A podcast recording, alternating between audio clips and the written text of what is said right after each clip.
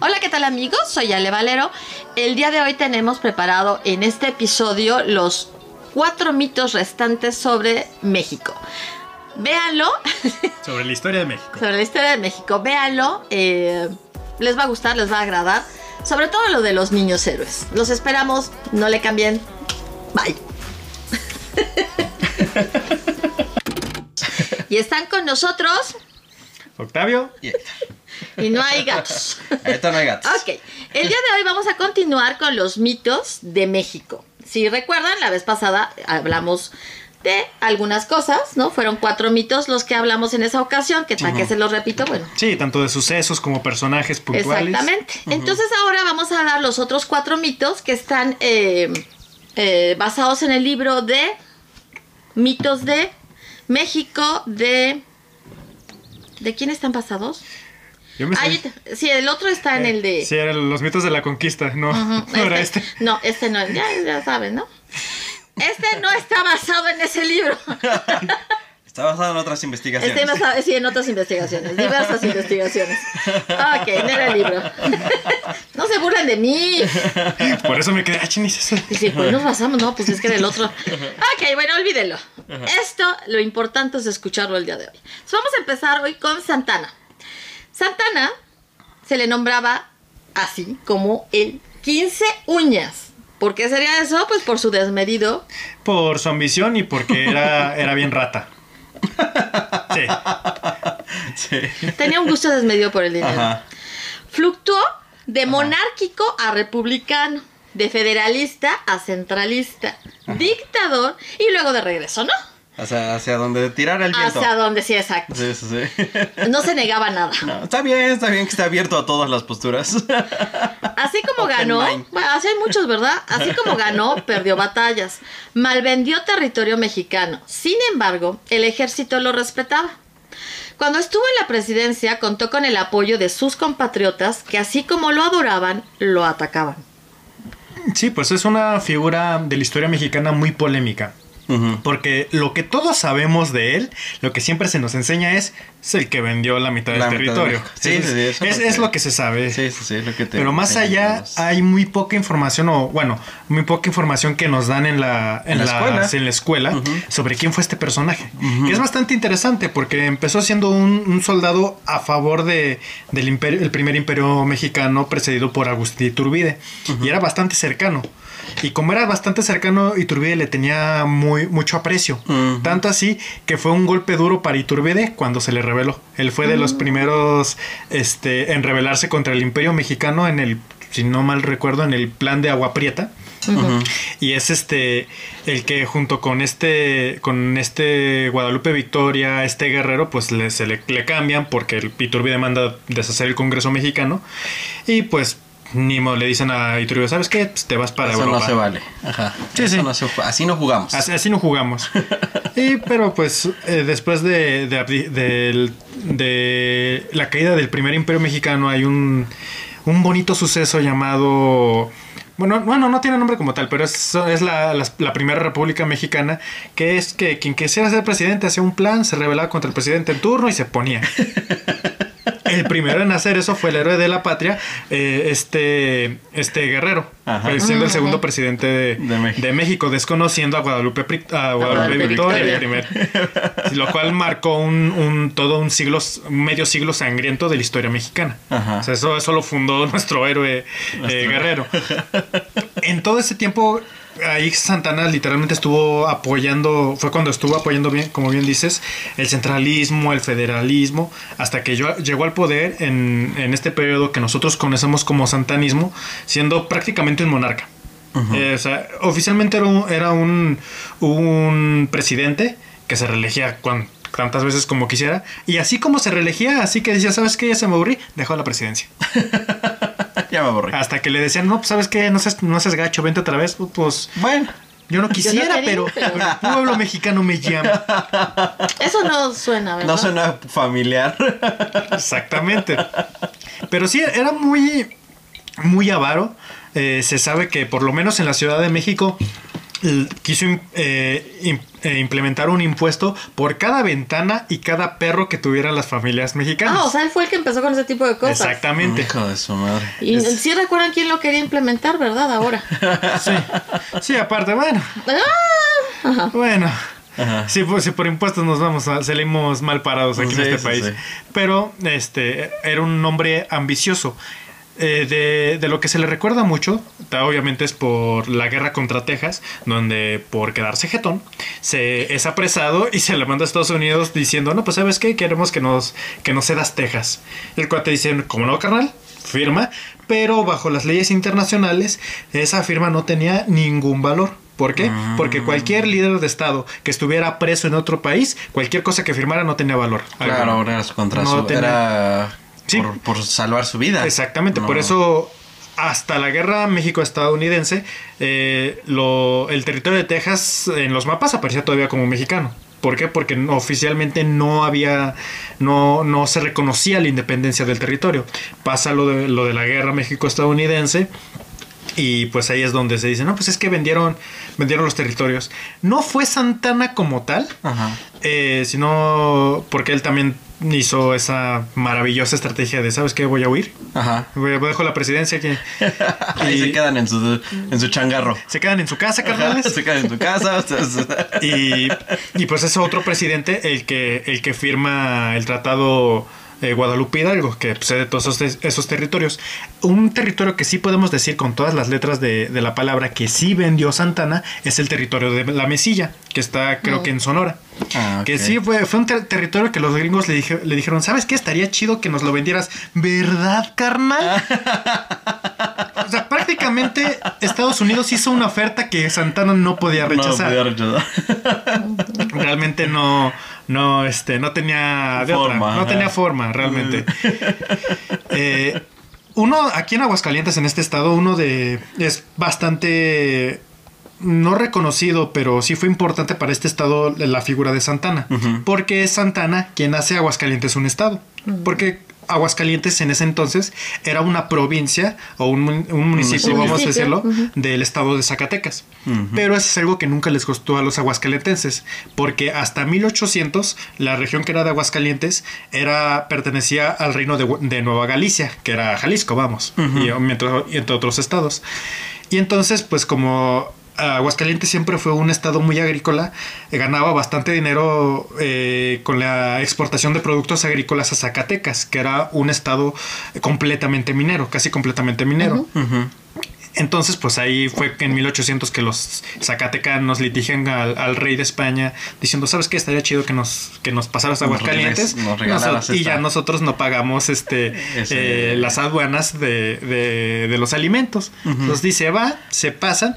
Y, y hubo muchos pleitos. Los aguascalentenses jamás se sintieron parte de Zacatecas. Claro. Eh, y siempre anhelaron la independencia.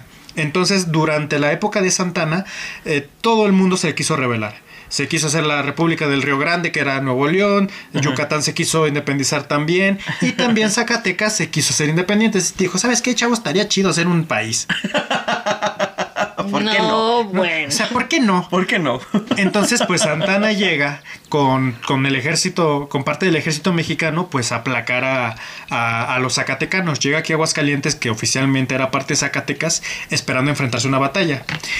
Y llega con las puertas abiertas, se le dan loas, se le, se le hace un, un festival en su honor, se, le, a- se le recibe con todos los con todas las dignidades de un presidente. Y pues Santana dijo, ah, chisa, ah, caray, ¿qué está pasando aquí? Ajá. Entonces es cuando uno de los grandes terratenientes de Aguascalientes pues le, le, le dice, pues sabes qué, nosotros estaría bien que...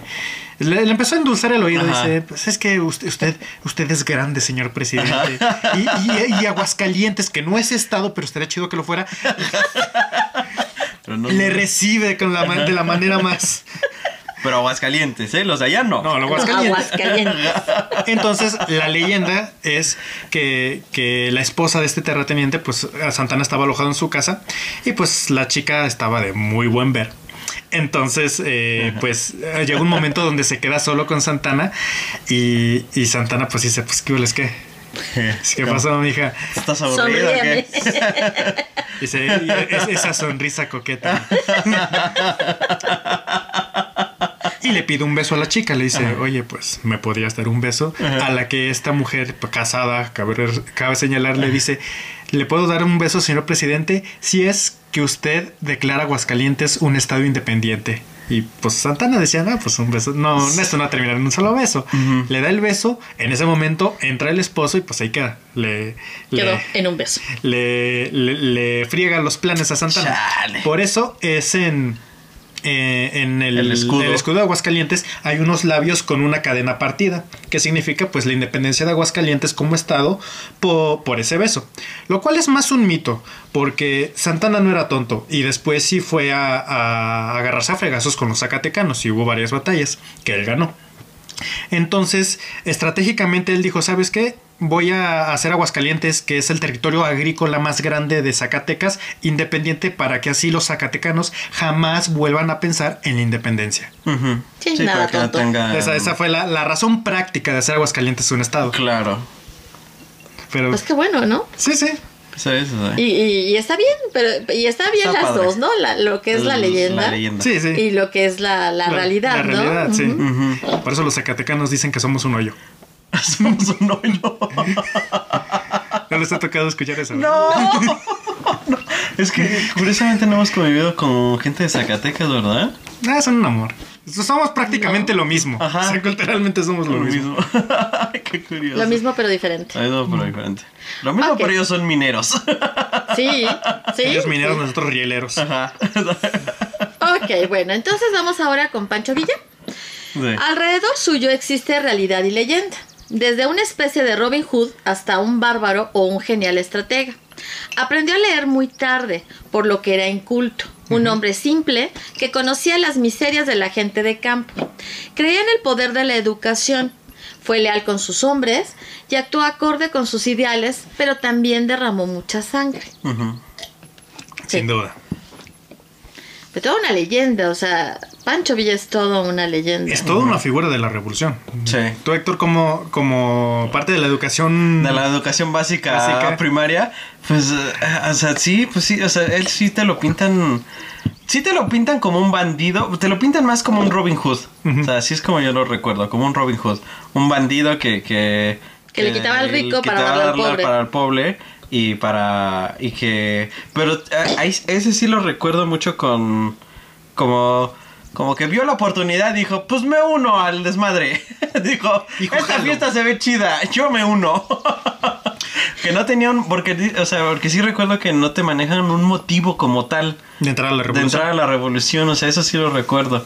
Que no te manejan así como que él tenía un, un realmente un motivo y un plan y una, una visión, o sea, simplemente pues él era un bandido que tenía, digamos que mucha gente que lo seguía y, y ve el desmadre y dice, pues va, yo juego. Pues de hecho, de- desde, desde su origen se está mitificado Pancho Villa, Ajá. que su nombre real era Doroteo Arango. Ajá. Se dice que de chiquito pues nació en una familia humilde y todo, y que fue cuando era adolescente que un hacendado eh, intenta violar a, a su hermana. Entonces Villa mata al hacendado, pero tiene que huir y Claro. tiene que esconderse entre las montañas de Durango. Y es ahí donde conoce a Pancho Villa, que era líder de una, de una banda, de un grupo de bandidos y pues una subbanda. Y le tuvo mucho cariño a este, a este jefe bandolero, tanto que cuando muere adopta, Adopta el nombre. nombre. Adopta el nombre de Ah, Pancho Villa. Esto sí no lo. Esto es leyenda. Sí, sí, no, sí. No, no sé qué. sí, ¿Hasta sí. qué punto? No sé hasta qué punto, porque sí era un bandolero. Sí, sí se, sí se dedicaba a saquear este, haciendas, a, a ser cuatrero más que nada. Eh, pero pues sí, la, la, entre las, los motivos que lo llevaron a la revolución, sin duda fue el, pues sabes qué, yo soy bueno para los fregazos y aquí pues como que se ve la que la fiesta va a estar buena. Ajá. O sea, honestamente. Pero era muy maderista, era demasiado maderista, era, fíjate. era así bien, bien hincha de madero. Sí. Pero pues eso no dejaba que fuera bandolero. Tanto es- así que entre cuando empieza el movimiento de revolución, en una primera instancia que lo platicábamos el, el podcast pasado contra Porfirio Díaz, pues Villa se une al movimiento y hace algunas artimianias por ahí, o sea, se porta mal. Y quien era el lugarteniente de Madero en, en el norte, la agarra a Villa y, y lo encañona. Lo iba a fusilar y Villa llora y ruega por su vida hasta que hasta que casi, casi de último momento llega Madero y le salva la vida y dice, espérate, espérate, aguántate. Ajá. Aguántate y le salva la Villa Vida. Digo, le salva la, La la vida. vida a Villa. La Villa Vida. Ok. Eh, entonces, pues, este. Mm, Cuando Maduro es presidente, pues no, hace- no cumple muchas de sus campañas y eso Sí. le provoca varias rebeliones. Ya lo, Normal. Ya lo, atraca- ya lo, ya lo platicamos el, el podcast pasado. Eh, y pues después de la decena trágica, ya ves que está todo este movimiento donde los dos grandes este, grupos revolucionarios, que es este, el de Zapata y el de Villa, pues llegan a la Ciudad de México. Y ahí eh, se, se cuenta que Villa lloró en la tumba de Madero, porque le tenía muchísimo aprecio.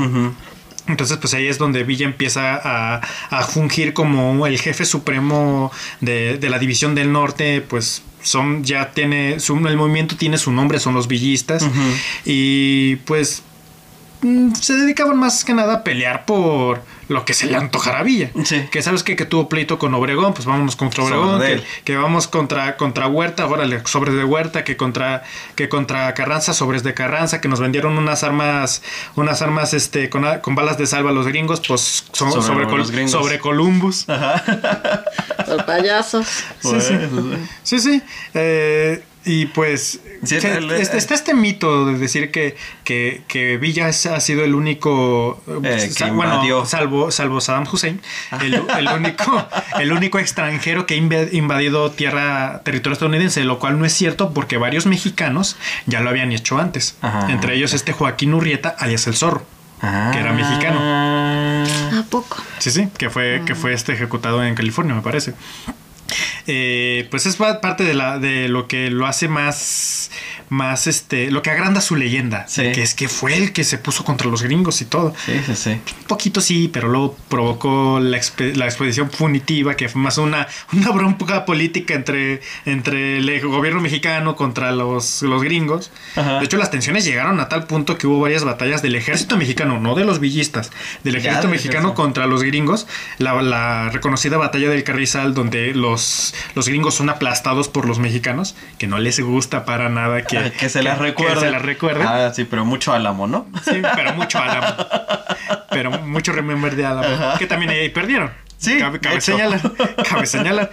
Eh, entonces, pues Villa sí fue una persona bastante sanguinaria. Sí se sabe que los villistas, eh, no, no Villa como tal, pero sí muchos villistas, no, también Villa, eh, este, fusilaban a personas. Porque hay una anécdota eh, de, de un de un este que es una anécdota muy una anécdota muy triste no sé qué tan real sea de que una persona que, que la querían querían estaban en ese tiempo la- los ejércitos eran por leva o sea llegaban a un poblado y le decían tú y tú y tú van a ser este se van a venir con nosotros a pelear quieran o no y si no quieren los fusilaban. Híjole. entonces a, a un- a cierta persona la agarran, este, pues el- la, este, este cuate no quiere invo- involucrarse, pues ya sabes que al paredón lo llevan y tenía un perro y el perro siempre se interponía para, al paredón para que no este, Ay, para que no este, no, no fusilaran a su amo hasta que Villa ordenó que lo fusilaran con todo el perro.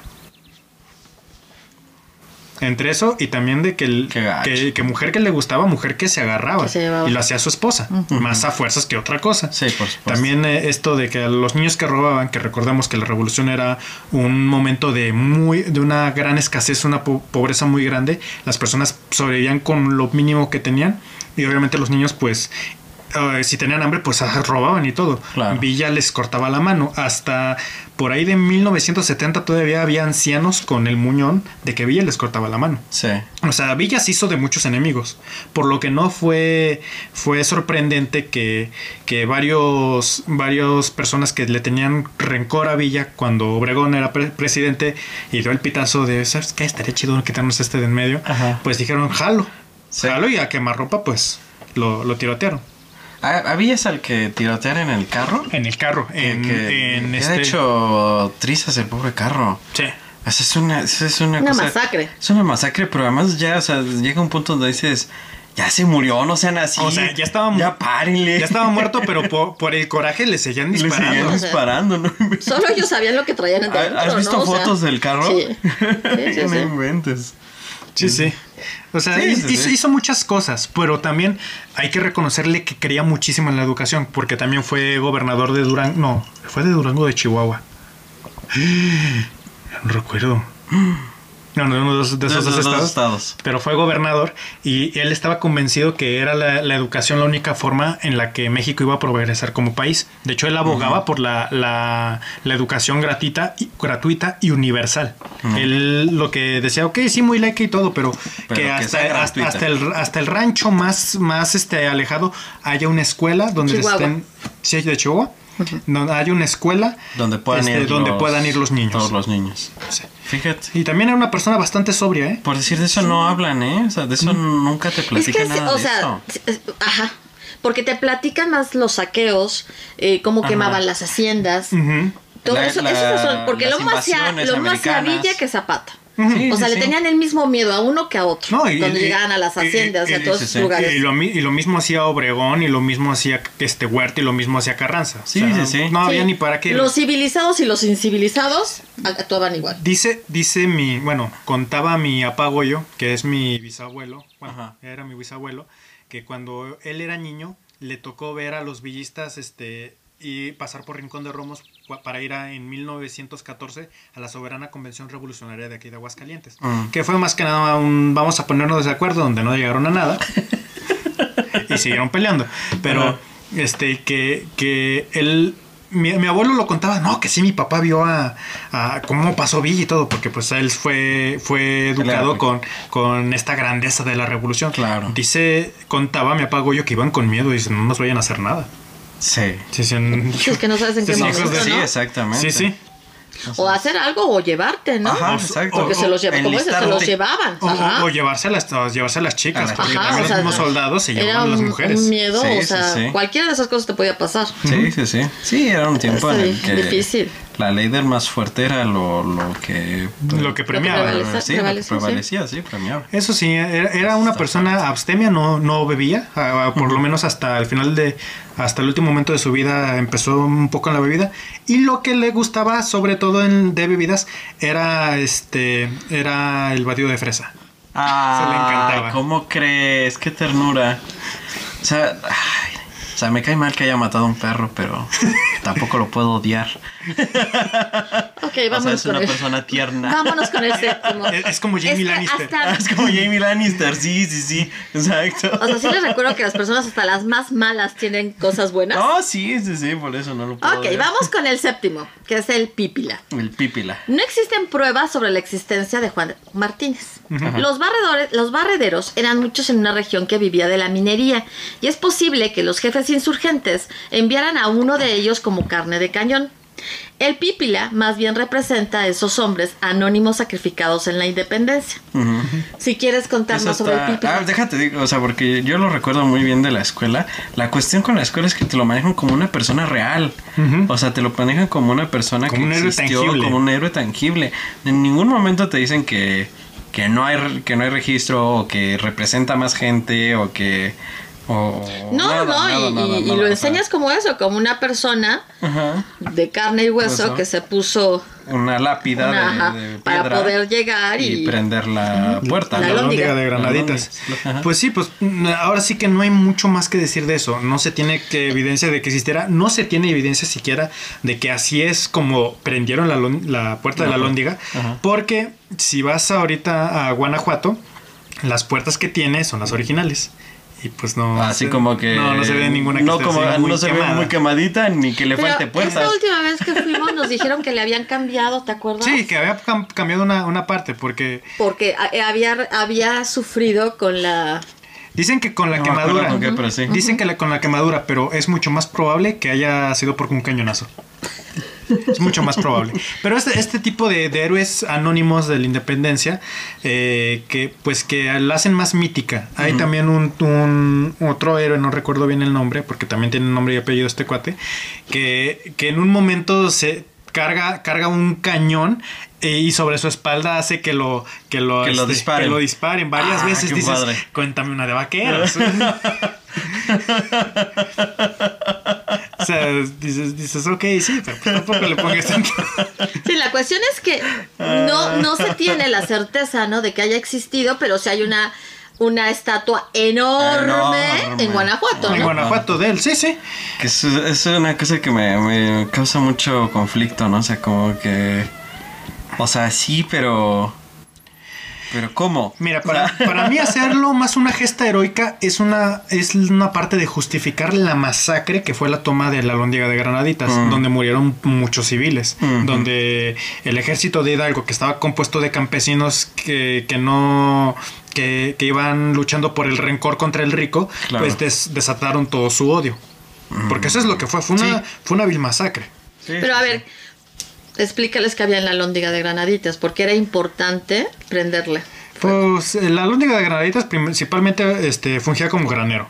Mm. Como un granero, pues, para, sobre todo para el suministro de, de alimentos para las- los ejércitos realistas.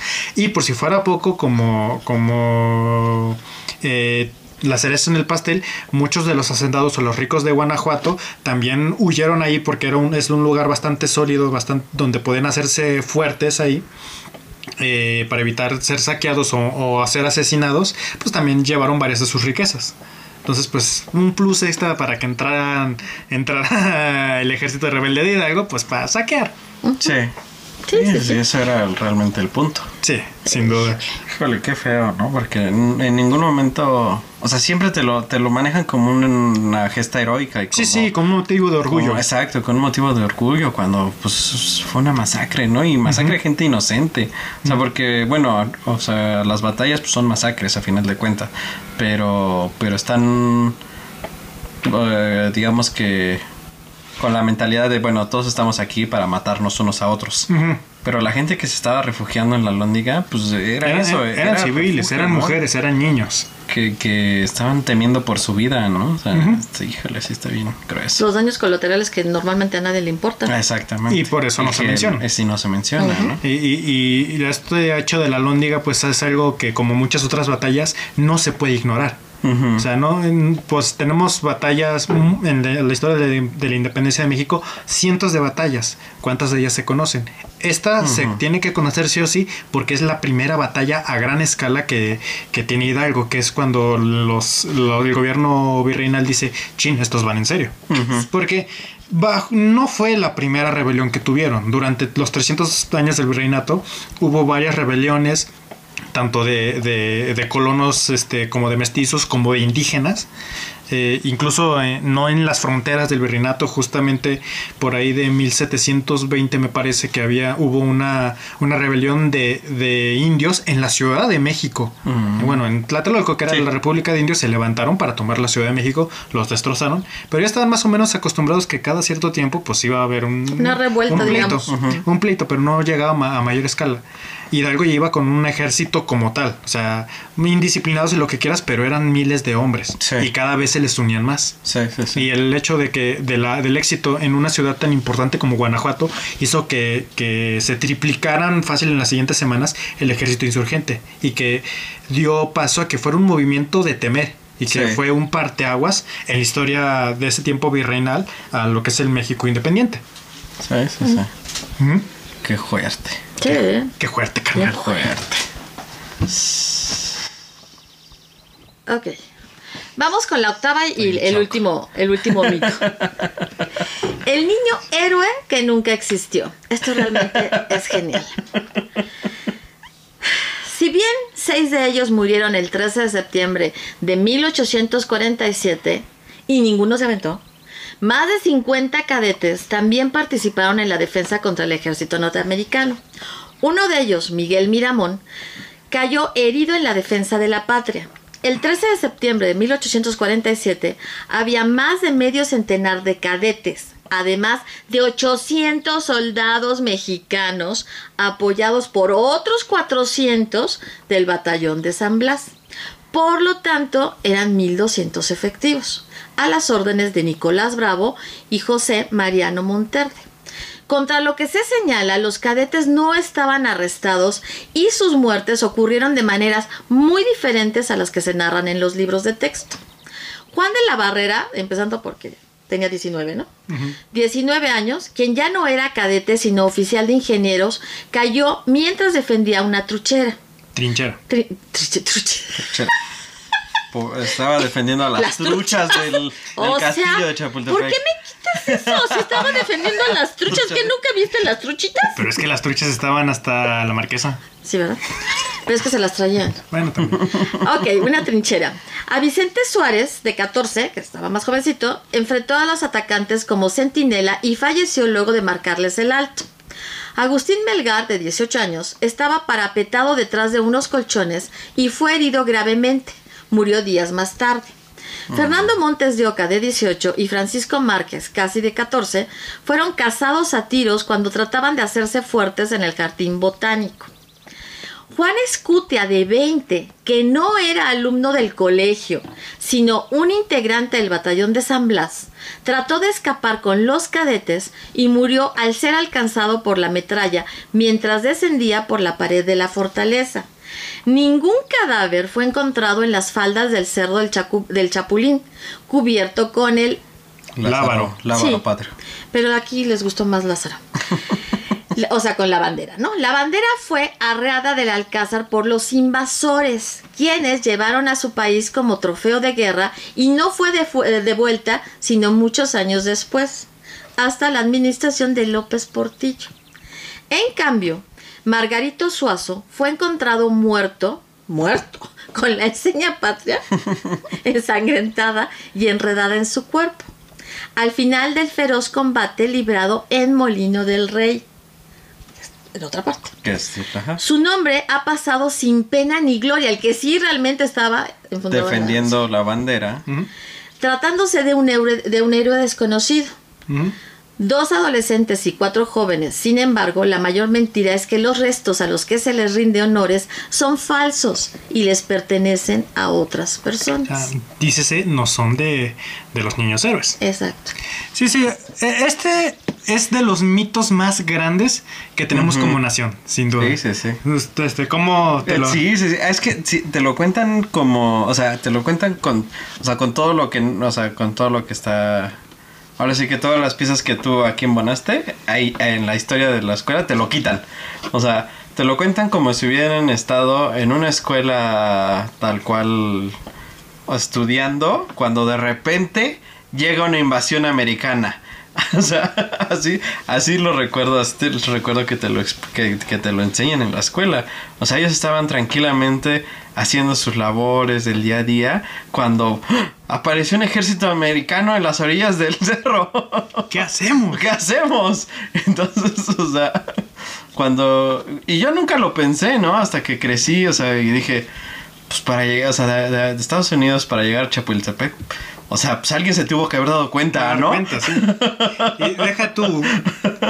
Lo, lo cuentan como si fueran estos seis cuates los únicos que hayan estuvieran, luchado en todo el O castillo. sea, de estaba, estaba- sí. era un castillo, ¿no? Bueno, es un castillo enorme. Enorme. Ajá. Y te lo cuenta como solamente ellos Y, y eran los únicos que estaban. Así te lo cuentan exactamente, como si fueran los únicos que estaban. Sí, sí, sí, sí, sí. Y no te, y, y realmente, o sea, al que te remarcan es a la, al, A Scutia. a Scutia, que, que se envolvió en la bandera para que no la capturaran y se aventó valientemente. Y después, o sea, después incluso, o sea, el mismo mito lo, lo, lo fueron modificando. No, es que a lo mejor solamente se tropezó, pero realmente ni siquiera. O, o o sea, que fueron, no o que- hasta dijeron, hasta lle- llegó a decirse que fueron los mismos soldados gringos los que lo- en, en son de burla lo envolvieron Y lo aventaron, no, bueno. Cuando no hay evidencia. ni siquiera. No, pero lo más triste es que sí hay un- una persona, ¿no? Que sí hizo eso. Que fue en Molino del Rey. Ajá. Que de hecho. y eh, nadie nombra. ¿no? que, que fue un. De hecho, la batalla de Molino del Rey fue anterior un día a la del castillo de Chapultepec. Porque Molino del Rey es exactamente ahorita donde están los pinos. Sí. está en el Ah, premio de Molino del Rey. Está al ladito, vamos. Está al lado, sí, está al lado. Está al ladito, vamos. Eh, entonces es este Margarito Suazo el que después de muerto su, su, su comandante y su alférez, pues toma la, la bandera de su regimiento, la, la esconde debajo de su casaca, es herido a tiros, no muere en el momento. Lo que se sabe es que logra, lo logran recoger y en una, en una casa, pues ahí es donde muere. Y pues ya tienen la, el- la bandera ensangrentada, bandera que se encuentra todavía con las manchas de sangre en el castillo de Chapultepec. Y es la que se le Se exhibe como se si le exhibe fuera- como si fuera la de este, la de este Juan Escutia. ¿Cómo crees? O sea, e- eso está, eso está todavía peor porque es este.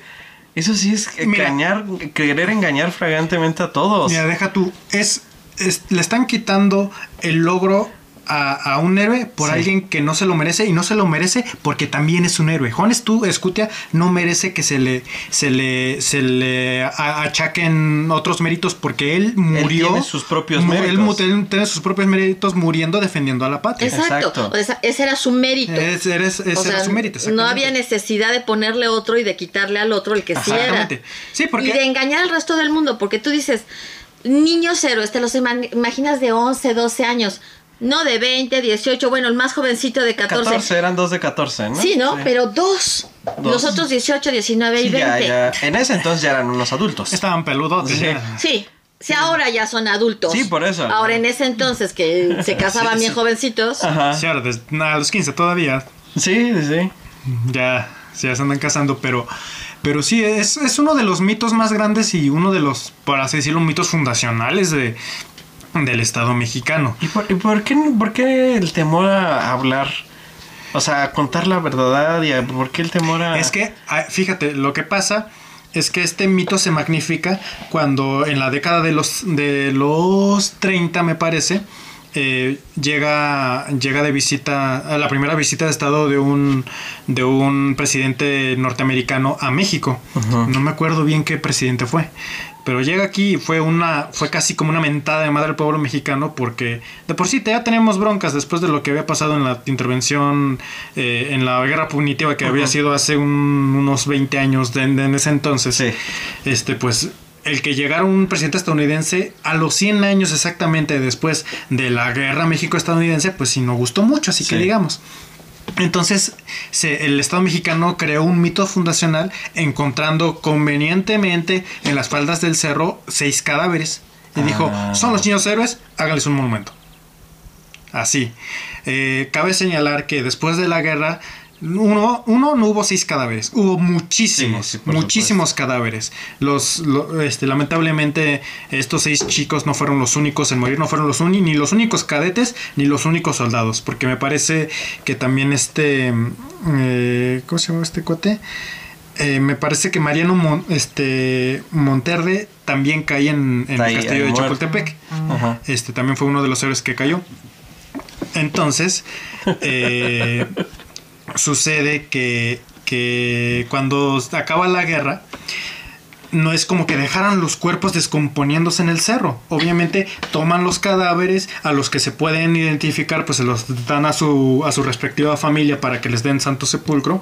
Y a los que no, pues se les echa una fosa común. No quedaron cadáveres de soldados en el castillo de Chapultepec, ni siquiera en las faldas del cerro.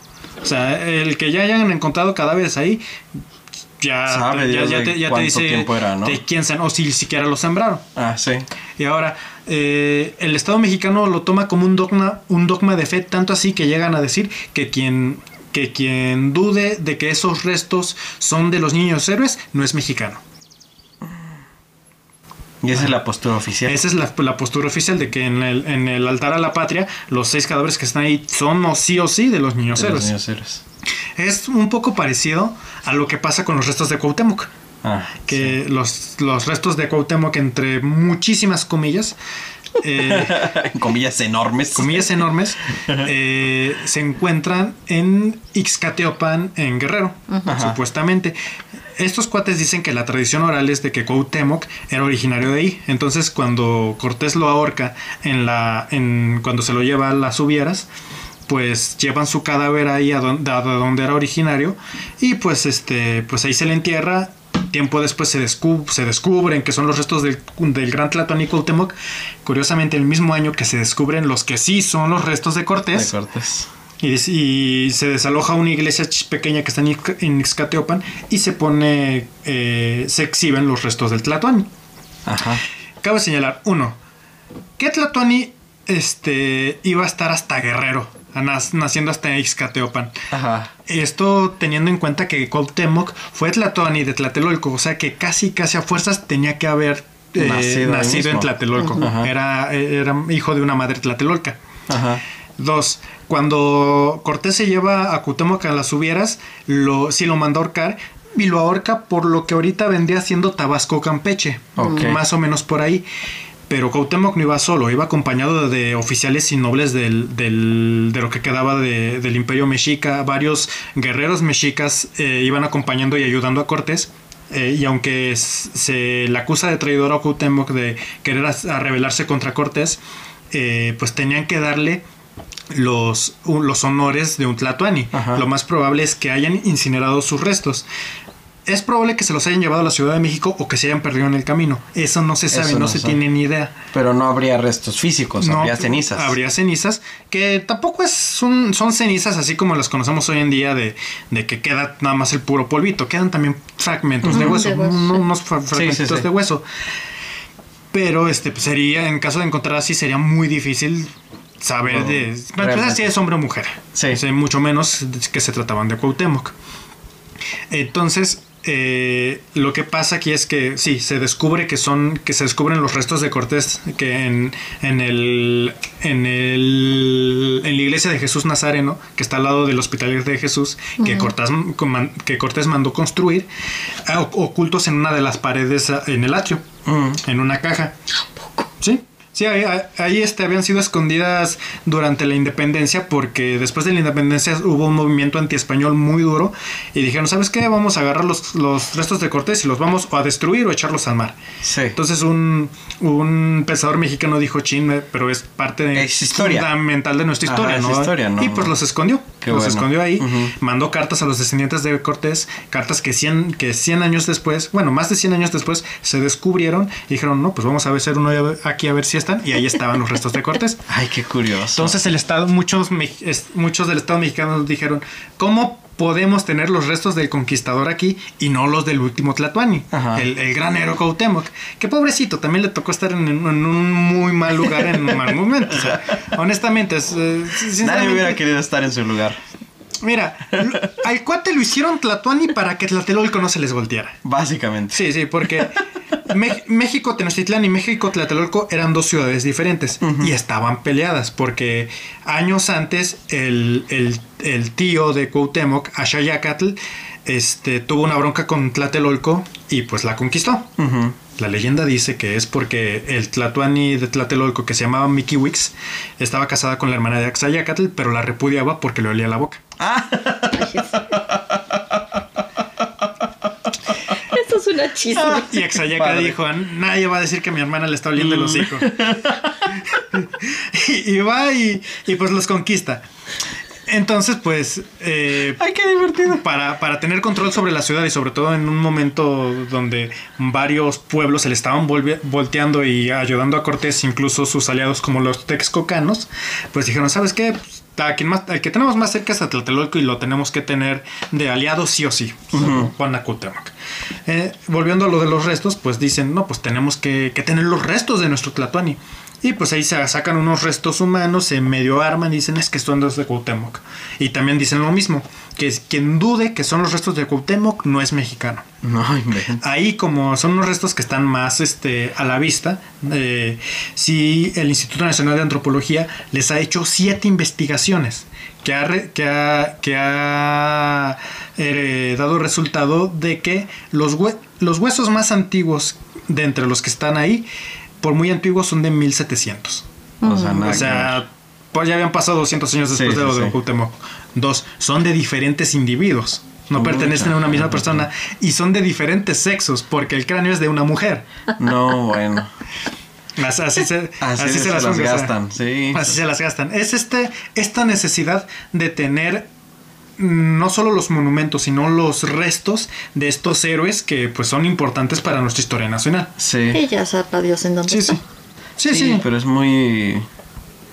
Muy más a fuerza, ¿no? Está, está forzar, forzar las cosas. Sí, o ¿no? sea, están decir, forzando ¿saben las qué? cosas y Pues, no hay. No y- los y bueno, tenemos, no, no tu que- grandeza.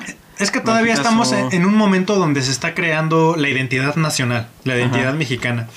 Ahí es un momento cuando te dicen, no, es que todos los mexicanos somos aztecas. Ajá. Cuando no, no realmente. O sea, dile azteca un rarámuri y lo va, lo va, Te va lo a sentir tomar como una- ofensa. Con una mentada de madre, exactamente. Sí, sí, o un igual maya. O un, O un maya, sí. así, en la Sí, sí. península yucatana se Exactamente, llamarles o sea, aztecas. No, no, sí, sí, todos sí. somos aztecas. Eh, y también el querer hacer sentirnos orgullosos de nuestro pasado. Y es más fácil sentirnos orgullosos si tenemos los huesos de los héroes ahí. Mm, Es qué triste. impresión. Ahora, bueno, volviendo a lo de Chapultepec, ahorita mencionabas a un niño héroe que es muy importante en la historia nacional, que es Miguel Miramón. Miguel Miramón también era eh, cadete en el castillo de Chapultepec. Él, él sí también fue niño héroe, pero él sobrevivió. Como bien dices, es herido, eh, y, pero pues se eh, recibe tratamiento y, y se evita su muerte. No solamente Miguel Miramón este, es el que el que pelea en el castillo de Chapultepec, sino también sus dos hermanos, tanto su hermano mayor como su hermano menor. Y es su hermano mayor, que creo que se llamaba José Miramón, eh, quien se, se entre sus, sus logros de guerra durante la guerra México-estadounidense, se, se le atribuía el haber matado a cinco estadounidenses a puro bayonetazo. ¿Cómo que? de que se le terminaron las balas o se trabó o lo que sea. Exactamente. Y era bueno. Y era bueno. Era bueno, era, era, era muy buen soldado, la verdad. Eh, pues, don- lamentablemente, tanto los tres hermanos terminaron siendo del bando conservador, los que lo, lo que los convierte automáticamente en los malos de la historia. el hermano, ma- el, Mi- Miguel Miramón fue tan, fue el presidente más joven de México. Eh, y fue copresidente con Juárez. O sea, no, no eran juntos este, como que compas, sino que Juárez era el presidente del, del bando liberal, mientras que Miramón era presidente Presidente del del bando conservador. O sea, ambos eran presidentes al mismo tiempo. Sí.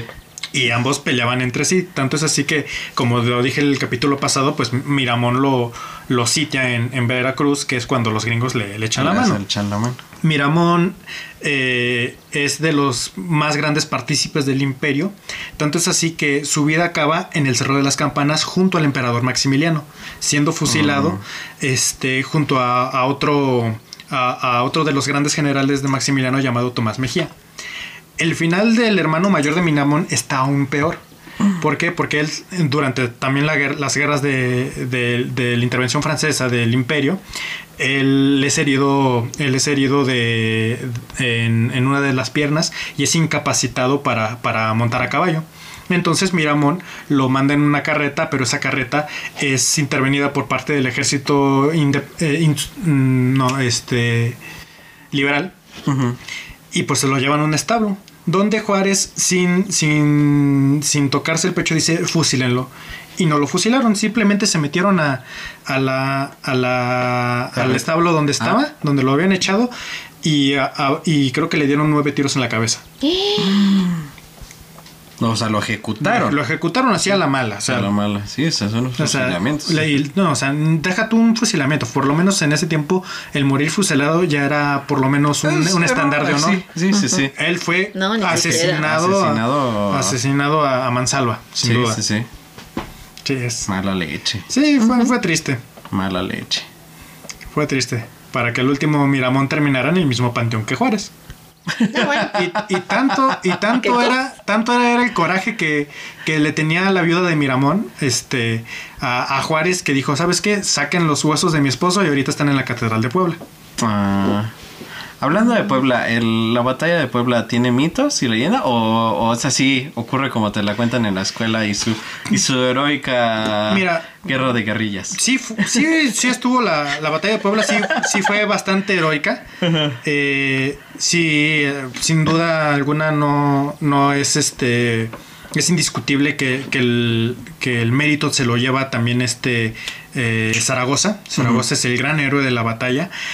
Pero también hay héroes de este que, que fueron completamente ignorados porque en la batalla de Puebla uno de los grandes héroes fue Porfirio Díaz, Ah. siendo, siendo un general muy joven que, que peleó y pues y fue los que ganó. Lo que pasa con Puebla es que era un- una ciudad muy proimperialista. Ah. Tan es así que, que cuando derrotan a los franceses y pues se tiene que regresar a Veracruz este, el ejército francés, los poblanos pues empiezan a quejar de que les hubiera gustado que llegara el imperio y que la fregada. Tanto así que, que Zaragoza le mandó un telegrama a Juárez diciendo que más valdría destruir a estos ingratos poblanos. No, bueno. Ay, esos poblanos, no dejan de dar la nota. Saludos a los poblanos que luchan todos los días contra los topes. Creo que fue. Creo que fue Zaragoza el que, el que, el que fundó el término pipope. Sí, sí, me parece que sí. Tiene, tiene, se puede rastrear hasta él, ¿eh? Ay, esos pipopes. Ay, Dios mío. Ok. Bueno, nada más, eh, y como para terminar con, con volviendo a la, a la intervención estadounidense en México, no solamente lo- tanto los niños héroes como las personas que, los soldados que murieron en el castillo de Chapultepec fueron héroes. También cuando los, los estadounidenses entran a la Ciudad de México ya oficialmente, la gente, los mismos ciudadanos de la Ciudad de México, este eh, resistieron, intentaron que no se tomara la ciudad, hubo algunas batallas campales, mujeres y niños tiraban piedras desde las azoteas para atacar al enemigo. Tan es así que cuando ya los, los estadounidenses toman la ciudad y tratan de izar la bandera estadounidense en el Palacio Nacional, hay un francotirador mexicano que no se sabe quién es, es un héroe anónimo, le da un tiro a quien esté izando, al soldado estadounidense que esté izando la bandera. O sea, intentaba, tiro. Tira, O tiro. intentaba otro, tiro. no fue tanto así, no eran tan... Tan, tan necios. Tan osados. No eran, no eran tan necios, o sea, se, se- se- se retiraron, dimitieron esa vez y fue hasta dos días después que, que pudieron efectivamente izar la bandera estadounidense en el en Palacio Nacional. Y entre ellos también no era como que toman, toman la Ciudad de México, se acaban las batallas. Hubo muchísimas batallas campales contra, uno, contra los estadounidenses y contra los mexicanos que estaban a favor de la intervención estadounidense. Muchos de ellos liberales y entre ellos nombres este, que ahorita tenemos como héroes como Lerdo de Tejada o este, o este Melchor Ocampo. Entonces, entre ellos, entre los, los guerrilleros, había un padre español que se había venido desde Cuba, que se llamaba el padre Jarauta. Que, eh, que cuando empezó la intervención estadounidense pidió permiso para ser parte de los milicianos, de, hacer las guerrillas y después de que tomaron la Ciudad de México siguió atacando hasta los, a los soldados estadounidenses hasta que los estadounidenses presionaron al gobierno mexicano para que lo, lo apresaran y lo fusilaran. O sea, un español peleó por México y murió Murió por, por México. O sea, para todos los que dicen mendigos españoles que nos conquistaron la regada, O no. sea. Hay que reconocer a los héroes por lo que son. Y lamentablemente son héroes que, que el padre Jarauta lo que tiene es un obelisco que está chocado por bien, por bien muchos autos en, en el lugar donde murió. ¿Qué es donde? ¿Te acuerdas? No, no, no recuerdo bien. Es, es un poblado cerca de Tulalcingo. Ah, ok. Eh, y Margarito Suazo, que es este, que es este soldado que pues sí se, se, se envolvió con la bandera, que sí salvó su lábaro patrio, el único monumento que tiene es un busto en Molino del Rey, en Los Pinos. Es el único monumento que tiene. que se tiene. Que se Pero es tiene. que él nunca te lo menciona. No, no, no, nunca. No, y por- va a seguir oculto para, para perpetuar la versión oficial, ¿no? Sí. Sí, sí, porque pues el- los murales de, de el castillo de Chapultepec no, pues, no se van a No se van a... ajá, no, no. Y no, y no creo que vaya- vayan a, A, tirar, a cambiar Ajá, el monumento. no, no creo. ni nada. No, no creo. No. Qué triste. Ahora, ahorita que mencionas al español que peleó por los mexicanos, me acordé de, de los mismos gringos, o sea, que pelearon Ah, por sí. los mexicanos. Bueno, Que bueno, el- irlandeses. Irlandeses, bueno, es que eran americanos irlandeses, o O sea, sea, americanos, irlandeses, algunos alemanes. Algunos alemanes del batallón de San Francisco. Sí. Patricio. San, San Patricio. Patricio. siempre digo Francisco, sí, San Patricio. Que ya estando aquí dicen, no, esto está muy mal. Vamos a. Vamos Es que a cambiarnos, sí, o sea, exacto, porque esto no es correcto. Ajá. Es que ahí sentían más una conexión con el mexicano porque ellos eran católicos. Claro. Y eran bastante eh, despreciados por los norteamericanos porque pues ellos eran protestantes. Entonces cuando, como ellos también habían tenido broncas con, con, con, y- con la iglesia, pro- las iglesias protestantes, sobre todo luteranas y calvinistas de, de Alemania, y también atacados por, por, por Inglaterra, pues sintieron un, un vínculo de una guerra injusta. De decir es que esta es una guerra injusta, tú eres católico, yo soy católico y pues se hermanaron con los mexicanos. Tanto es así que en varias batallas el, el batallón de San Patricio luchó más que los mismos mexicanos. Mm. Y hasta que al último muchos fueron este eh, cuando cae la última batalla me parece que, que, que, eh, participan es en la batalla de Churubusco, donde en el convento de Churubusco donde está el general Anaya, que, que pelean, ellos eran artilleros. eh, pelean hasta que se les acaba el parque, hasta que se les acaban las municiones. Entonces llega un momento donde ya no están disparando de- desde, desde el, el convento, el ex convento, y el este Zachary Taylor, que es el, el oficial norteamericano, pues entra en, en el eh, en el convento y pues el, el ejército mexicano en ese en esa parte pues se rinde. Entonces Zachary Taylor le, les dice al general Anaya, le- bueno, no le dice, le exige que les dé el parque, les dé las municiones. Entonces el general Anaya les dice, señor, si aún hubiera parque, usted no estaría aquí adentro. Sí. Sí, o sea, ¿Cómo te explico? ¿cómo te- ¿Cómo, cómo te explico? te explico? Lamentablemente ahí fue la última batalla que, que participó el batallón de San Patricio. Eh, son, fueron marcados muchos con una D de desertores en, eh, con un hierro caliente en la mejilla y bastantes fueron ahorcados. Y eso se, se celebra mucho aquí en México, ah, en el, por ahí en, en esa parte de Tlalpan, en, en el... o es Coyoacán, no me acuerdo. Creo que sí es Tlalpan. Eh, en Churubusco, eh, justamente donde está el, el ex convento, pues cada, cada cierto día al mes, no recuerdo que, creo que es el segundo sábado, se hace una, un, un pequeño desfile eh, en- con gaitas y con parte de la, de la comunidad irlandesa de México.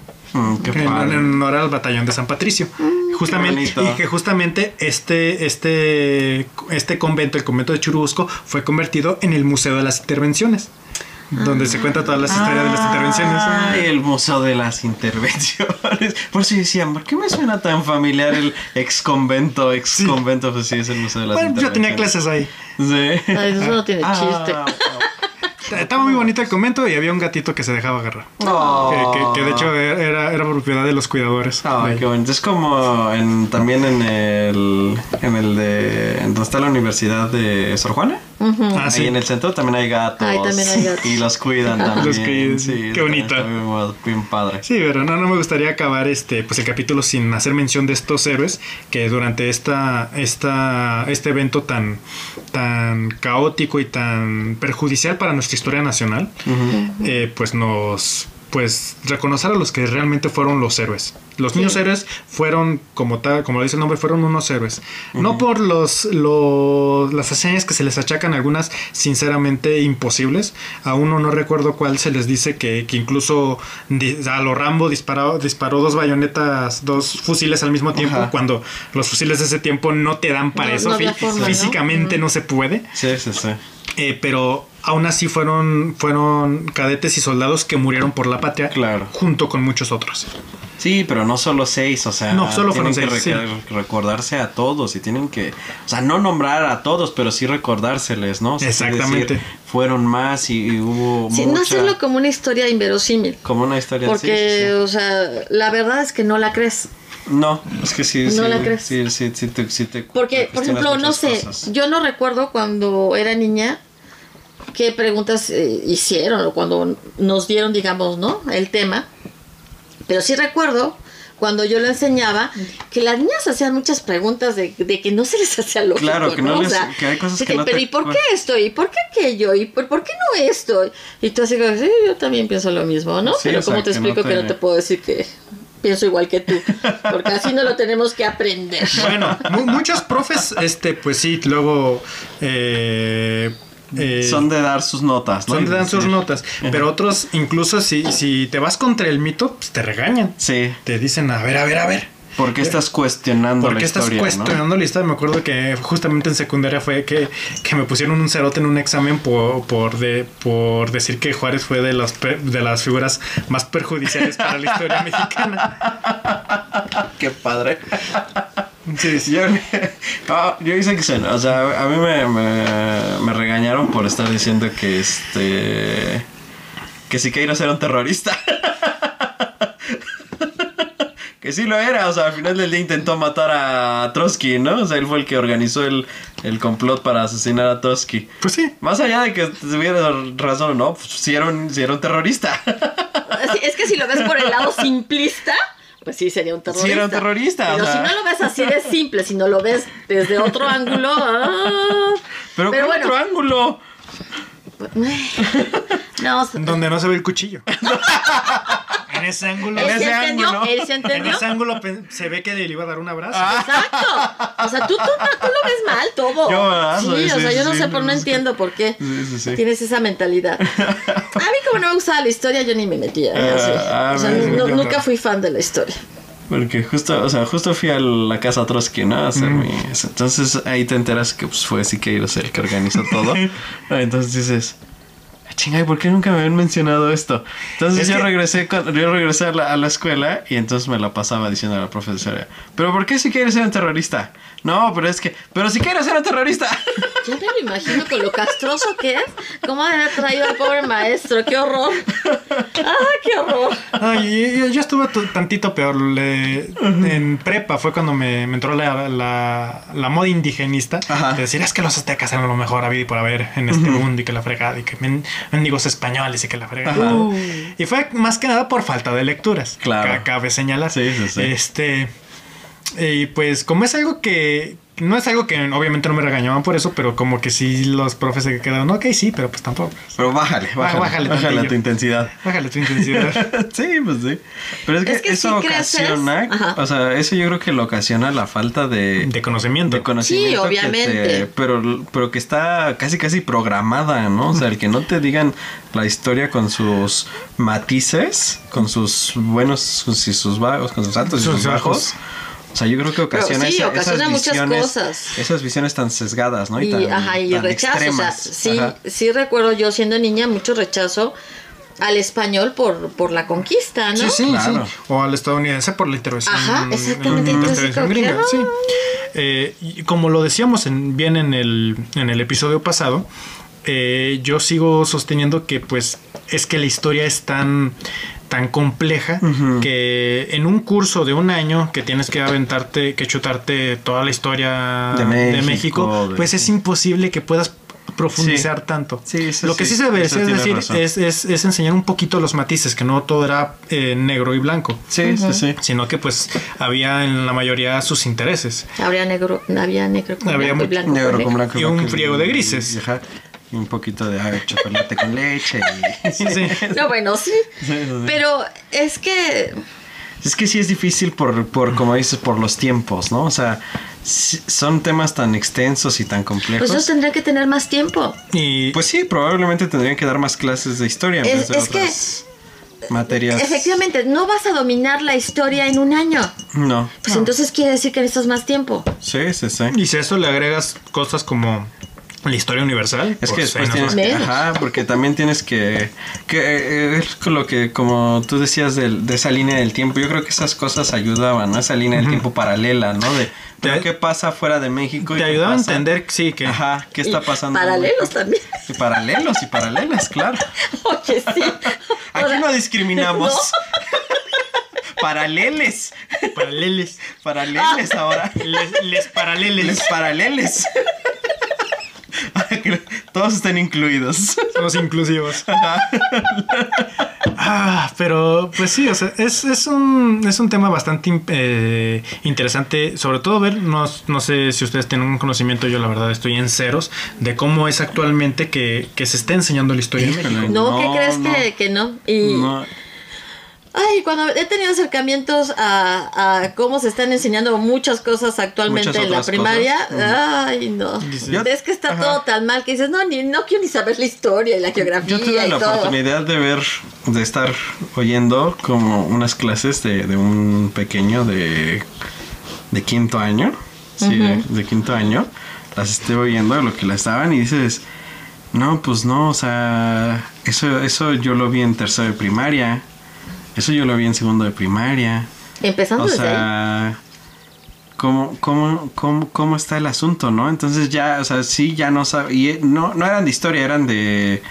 Eran de matemáticas y no me acuerdo de qué otra cosa. ¿Español?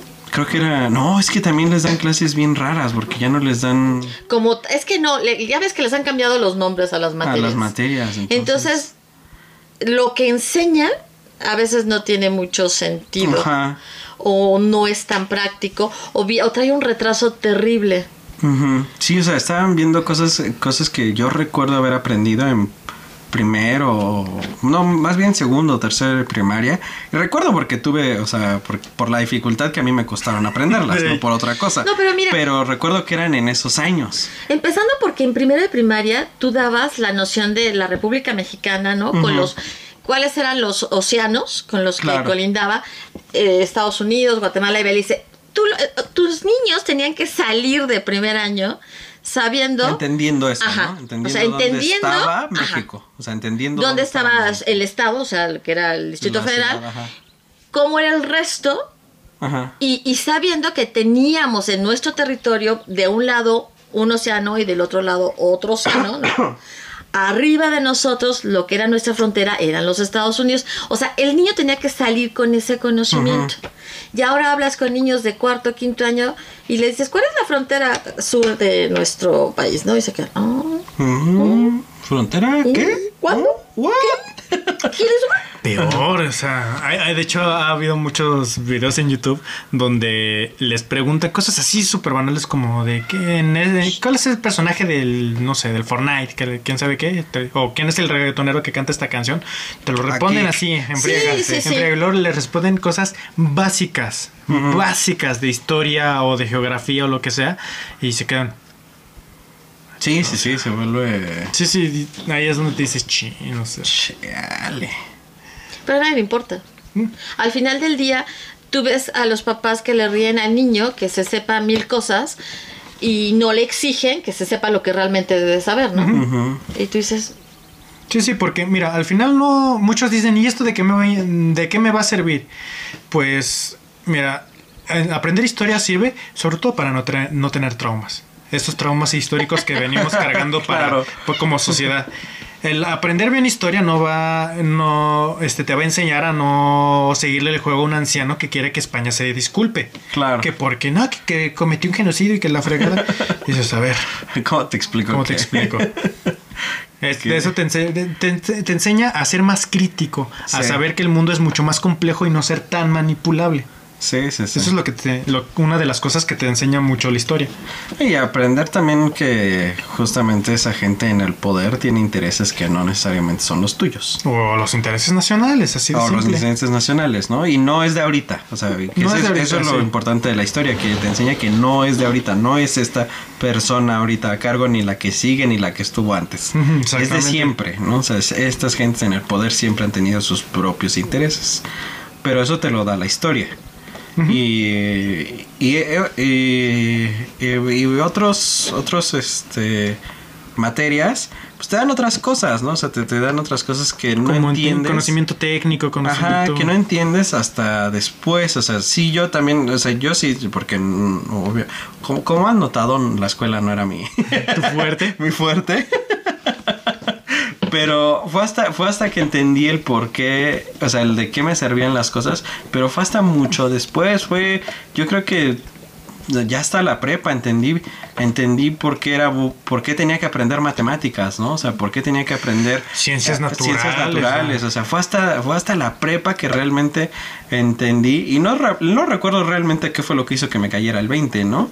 Pero fue hasta entonces, porque antes sí era, antes, o sea, todo, en la primaria eh, fue un martirio. La secundaria era, fue, pues tengo que cumplir porque si, si no me van a castigar, o sea, no me van a dejar salir a jugar fútbol Ey. si no cumplo, ¿no? Y fue hasta la prepa que realmente entendí por qué era importante, ¿no? Todos estos conocimientos que, que no parecían tener una conexión en sí, sin embargo sí la tenían, ¿no? Entonces, mm, pero no recuerdo, no podría decirles qué fue lo que me hizo que me cayera el 20 de, de, de las cosas funcionan así. Por, por, por eso te estamos enseñando esto. Yo creo que pues sí, toda la, la educación tiene que ser integral Ajá. porque te hace mucho menos manipulable. Sí. Porque te hace que, que no creas en muchas charlatanerías que están, que están este... Pues de los que eh, estamos rodeados. de las que estamos rodeados, por ejemplo, si muchas personas hubieran tomado, hubieran pu- puesto atención a sus clases de, de- de ciencias naturales, o este sabrían que pues entrar a esto de la tierra plana, es como que no. Ajá, o sea, que no, sea, no se puede. Como, como, como que no. Eh, también, Y de lamentablemente. geografía, no solamente de No, y lamentablemente he visto también en algunos ranchitos, este, sobre todo ya para el sur de Zacatecas, que, que hay, niños que ya están estando en sexto, primero de secundaria, aún piensan que es Diosito quien manda la lluvia. Que, que no es que si no, no llueve porque Diosito no quiere. quiere. O, eh, o- llueve porque a Diosito se le antojó que, que, que, que lloviera y dices, oh, a ver. Sí. O sea, se- son ese tipo de, co- de conocimiento básico que todos como ser huma- seres humanos tenemos el derecho y la obligación de tener. Porque ese es el conocimiento los que no, lo que nos hace que nos podamos desenvolver efectivamente como, como ciudadanos con todas, la, con todas nuestras capacidades. Y la cuestión es que a muchos no les importa eso, ¿no? O sea, Sí. que llegue, digamos, todo esto a, a- a- a los niños, por ejemplo, sí, que, sí, que sí. llegue la educación como debe de ser a los niños. No les importa en lugares así y no les importa eh, el mejorar los planes de estudio y demás no les para que realmente salgan preparados, ¿no? Gracias. No, no les interesa en lo más mínimo. Entonces, empezando desde ahí, o cuando estás enseñando las tablas de multiplicar en quinto año de Gracias. primaria, no inventes. ¿Quién enseña las tablas de multiplicar? Sí, en quinto año de primaria. No, lo que te decía de que cosas que yo, o sea, yo vi en primaria, o sea, era, en, tercero o segundo de primaria, eran las líneas. O sea, ¿qué es una línea recta? ¿Qué es una línea paralela? ¿Qué es una transversal? Eso, eso lo estaban enseñando en quinto de primaria. Imagínate. Sí, sí, sí. Sí, sí, sí, esa, no esa es fue, broma. esa, esa fue la clase que yo estaba santa. Que dices, ay, en la madre.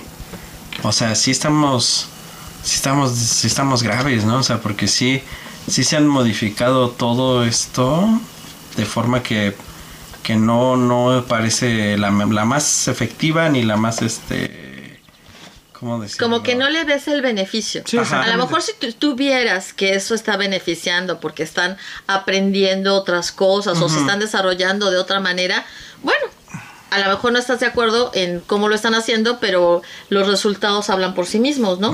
Pero aquí ni siquiera ves los resultados que sean buenos. ¿no? Sí, y, sí, y sí. luego tenemos pleitos en cuanto a educación sobre cosas que realmente veo mm, sinceramente sin importancia, como el exigir libros pa- este, especiales para cada estado. De o porque yo voy a, porque mis libros de texto gratuito van a ser los mismos, no sé, que en, que en el Que sur del, León, que en el sur del ajá. país. Dices, ok, mira, uno ya los hay. Hay parte, hay libros de texto gratuito que están, que son eh, específicos para cada estado, sobre todo los que son de historia, sobre todo cuando son de historia regional, que, que te enseñan historia de Nuevo León, historia de Aguascalientes y tal, ya los hay.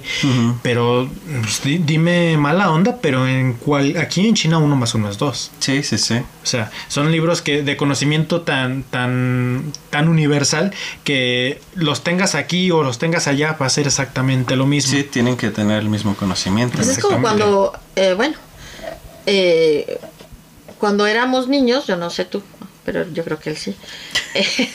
en toda la República eran los mismos libros De eh, texto. de texto. Sí, Sí, sí, sí, en, sí, mi, en era mi el- época también. En mi época O sea, también. y de repente todo se dispara, ¿no? Y dices, oh, ¿qué pasa? Ujú. Porque ahora necesitan ser diferentes. No sé, pero la cuestión es que lo que queda claro es que entre menos leemos, entre menos estudiamos o entre menos nos interesemos, más fácilmente vamos a creer todo aquello que nos vendan. Todos estos mitos, ¿no? Y entonces todos estos mitos van a seguir siendo la base de nuestra Historia. de nuestra historia, de, ¿no? de nuestra identidad nacional. Ajá. E incluso sirve que muchas de estas figuras históricas que están súper mitificadas sean utilizadas como banderas, como símbolos de diferentes movimientos. Claro. Cuando ni siquiera saben realmente lo que Exacta- eso significa, ¿no? Exactamente, Ujú. exactamente. Que dicen es que yo peleo por esta persona o, o es que por mis- los ideales. por- de- son los ideales. ¿Y o- sabes cuáles eran sus ideales o, realmente? o- o- o es que, o es que mis enemigos son los conservadores. Dices, a ver, a ver, a ver. Ahí es donde como, Ajá. que ahí sí veo un problema muy grande porque ah, después de la guerra de la del fusilamiento de Maximiliano no existe nada como un partido conservador, ¿no? Sí, no. O sea, ahí muere como tal. Y ahora ahí te vas, ¿realmente eran los malos los conservadores o los liberales estaban igual de la fregada? Sí, sí, sí. No, pues estaban igual. Estaban O sea, igual. estaban igual. Son esas cosas que te hacen menos mangoneable. Sí. Porque sí. Traducción manejable. Manejable. Para por- los del Conalep. Para los canales. Pero. Pero.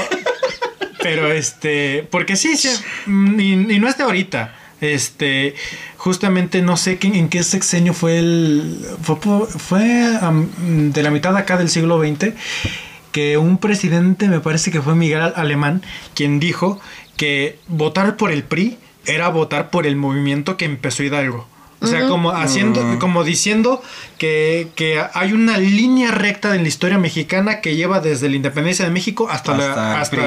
hasta el PRI. Y dices, no, un poquito de conocimiento de historia dices, te, te- te das cuenta de que para nada luchaban y tenían ideales completamente Sí, sí, sí. diferentes.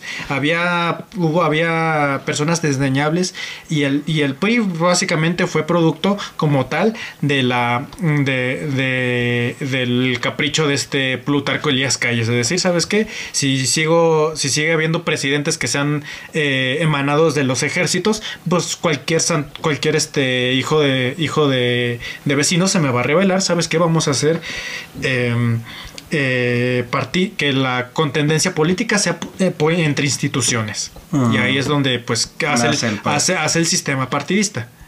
Y esa razón de esto, pues que se tiene que legitimar como un movimiento político, movimiento social e histórico. Y tienen que decir es que como nos ganaron los buenos, porque los buenos son los que nos dieron origen a nosotros. Claro. O sea, y, y es una manera de utilizar la historia, de, de targiversarla para que... Para Con que, propios fines. Para fines políticos, vamos, para de, de que digas, es que es que es Hidalgo y es que es que es que estoy votando por, por lo que creyó Juárez, es que Sí, sí, sí. es que Madero hubiera votado así.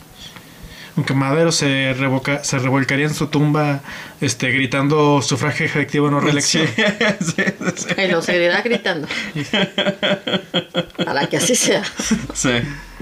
Ok, bueno, pues entonces eso sería todo, ¿no? Sí. En, en este episodio. Ya con esto, con estos ocho mitos, no necesitamos más. Ya con hechos ven Sí, cómo sí, estamos, sí. ¿no? Sí, sí, sí. Entonces, Aparte bueno. metimos bastantes más. así Sí, que- sí, Sí, sí. Ok, bueno, pues entonces sería todo el día de hoy en este episodio de su podcast Valeros y Yoyos.